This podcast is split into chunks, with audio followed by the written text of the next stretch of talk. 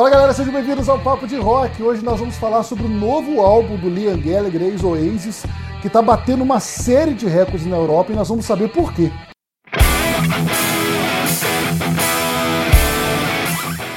Mas antes da gente começar a falar sobre o novo disco do Liam Gallagher, não se esquece, deixa seu like aí, se inscreve no canal da Líder FM, sempre com muitas novidades bacanas, a galera do Arena Líder, toda quinta-feira tem papo de rock também, shows exclusivos, não deixa de se inscrever e acompanhar todas as novidades da Líder FM. E quando ninguém mais esperava muita coisa do cara, fora os fãs, mas fervorosos naturalmente, Liam Gallagher, ex-vocalista do Oasis, emplacou uma marca histórica neste mês. O seu mais novo álbum, MTV Unplugged, estreou no topo das paradas britânicas. Não que isso seja uma novidade pro cara, é, seus dois últimos álbuns solos, o As You Were de 2017 e o Why Me, Why Not de 2019, fizeram o mesmo. Isso já mostra o nível de adoração que os britânicos têm pelo cara, mas é diferente dessa vez. É a primeira vez que um show Unplugged consegue isso desde o Nirvana em 1994. Isso é uma marca impressionante, é isso mesmo. O cara alcançou uma marca de 26 anos atrás. Não é pouca coisa, definitivamente. Além disso, o álbum vendeu 10 mil cópias de vinil na semana de estreia, o que também é um novo recorde. O show foi gravado no ano passado no Hull City Hall, num teatro muito bacana na cidade de Yorkshire, na Inglaterra, e contou com um público absolutamente devoto, ou como o próprio Liam classificou, uma plateia bíblica. O repertório do show foi uma mescla de algumas músicas do Oasis, assim, foram poucas músicas, com destaque para Stand By Me e Champagne Supernova, e outras dos dois álbuns solos do cantor, também com destaque para Excelente Once, que é uma música muito bacana, que está no seu último álbum de estúdio. O curioso é que esse álbum, o MTV Unplugged, tem apenas 10 músicas, é, pelo menos lançadas até agora, o que não é comum se tratando de uma gravação ao vivo. É, mas também o que é comum para o Gallagher, né? O show ainda teve a participação do guitarrista dos tempos de Oasis, o Paul Bonehead Arthur, e de uma orquestra, o que foi muito legal. Confesso que já gostei muito do Oasis, já, já fui fã da banda de acompanhar mesmo, já fui em dois shows dos caras, mas cansei um pouco. Não acompanhei profundamente a carreira dos irmãos Gallagher depois do fim do grupo, mas fui dar uma olhada nesse novo disco do Lee exatamente por conta desses expressivos números. E vamos a algumas considerações.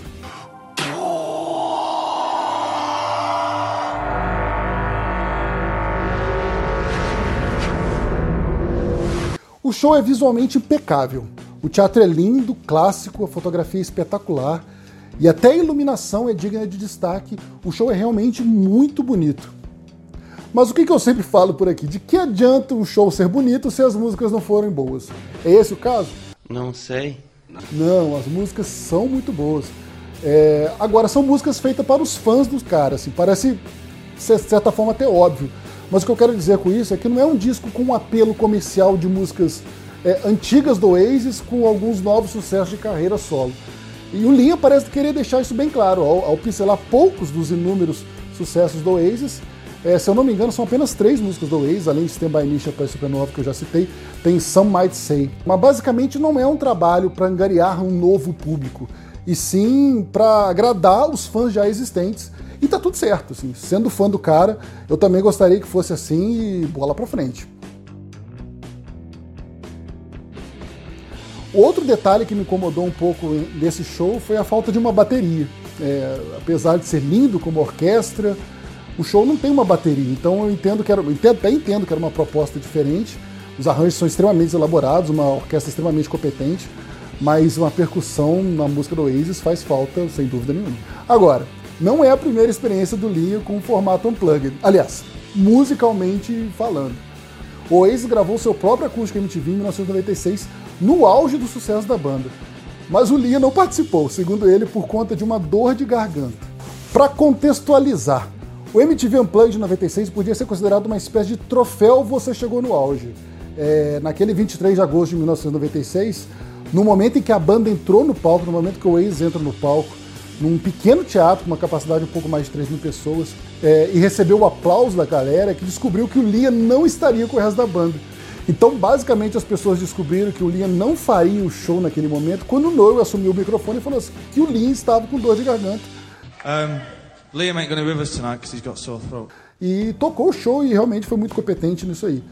Só que a câmera da MTV algumas vezes flagrou o Liam sentado ao lado de sua esposa, assistindo o show tranquilamente, fumando, tomando cerveja, como se não houvesse manhã, e com aquela tradicional cara de debochado que ele já acompanhava na época, né?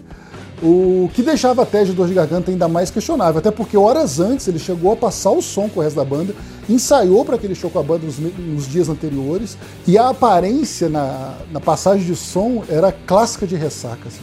E segundo reportagens da época, o vocalista não tinha a menor condição de aparecer na TV, e isso gerou várias brigas entre ele e o Noro, que acabou tirando ele do show.